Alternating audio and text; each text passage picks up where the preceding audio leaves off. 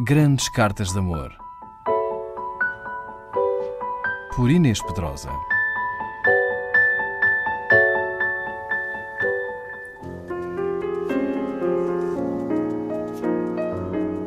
Aos 16 anos, abri um livro na livraria e encontrei nele uma carta de amor que me acompanhou para o resto da vida. O livro chamava-se Retrato de um Amigo Enquanto Falo. Quem o escrevia era Eduarda Dionísio. E é essa carta que inicia o livro que eu vos trago hoje.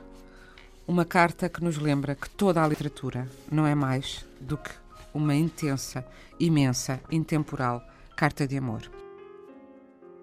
Eras assim um terreno largo para onde se olhava.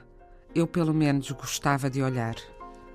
Para mim, havia esta dúvida de quem conhecia mal as pessoas e as culturas.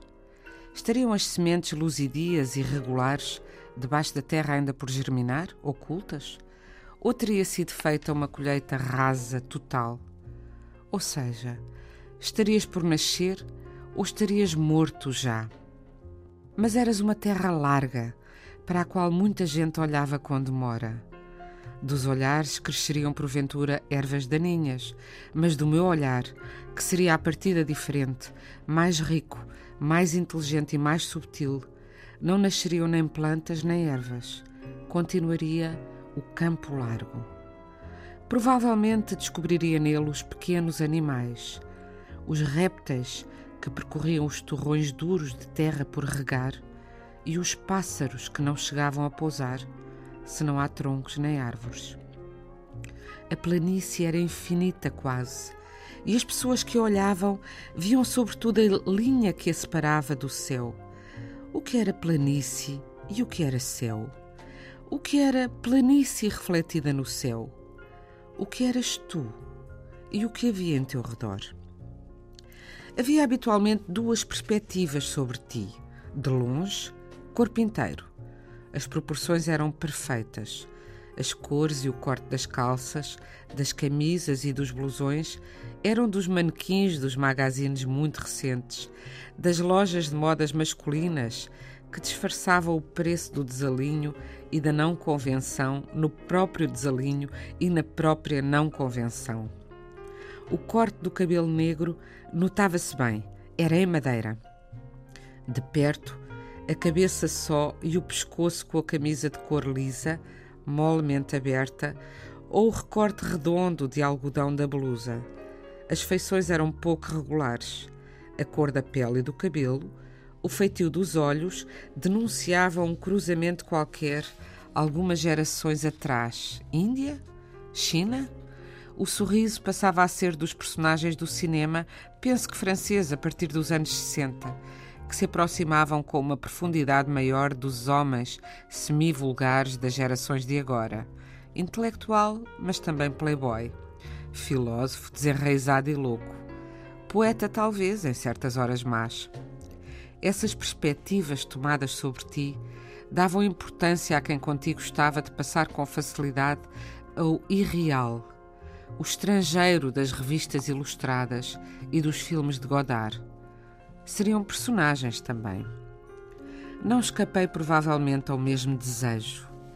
Apenas tinha a certeza que te procurava mais para viver planos de filmes e fotografias coloridas e brilhantes do que para contigo falar ou até te olhar, tendo a certeza de que quem nos visse julgaria um pouco o mesmo, mesmo sem saber de que filme se tratava, enquanto eu sabia exatamente e copiava com rigor os ângulos.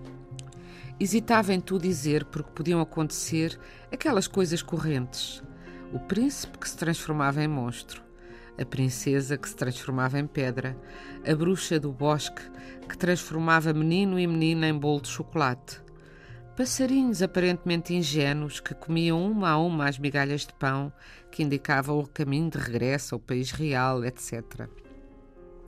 Por isso, os locais tinham de ser escolhidos. Antigos pedaços de cidade com colinas e fundos de rios e de barcos, com jardins e prédios do século XIX, onde nem eu nem tu habitássemos, mas que percorrêssemos sem razão aparente, lentamente, porque o tempo nos sobrasse, falando com interrupções e silêncio.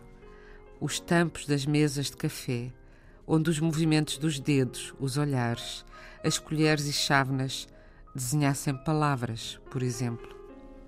A incerteza do teu passado e do teu dia a dia era fundamental para as descobertas que metodicamente ia fazendo e para o acumular e contabilizar interior das horas de silêncio e de conversa. Passava a ser essencial isso, essencial, ter o meu poder, o teu número de telefone, descoberto a partir da reconstituição de palavras e gestos de dias diferentes, nem sequer consecutivos, e nunca te ter telefonado e continuar sempre sem o fazer, mesmo quando sabia que estavas sozinho em casa, à espera que a família chegasse à hora regulamentar. Era mais essencial ainda não saber se tu tinhas ou não o meu número de telefone e não saber se não telefonavas porque não querias, porque não sabias ou te não lembravas. E quando te encontrava ou te via ao longe no corredor, passou a ser como se tivesse sempre o tempo livre, como se sempre estivesse a pensar em ti quando tu estavas ausente, como se te desejasse no resto do dia e da noite, e fazia como se assim fosse. Ou seja, dizia-te: Bom dia. Grandes Cartas de Amor. Por Inês Pedrosa.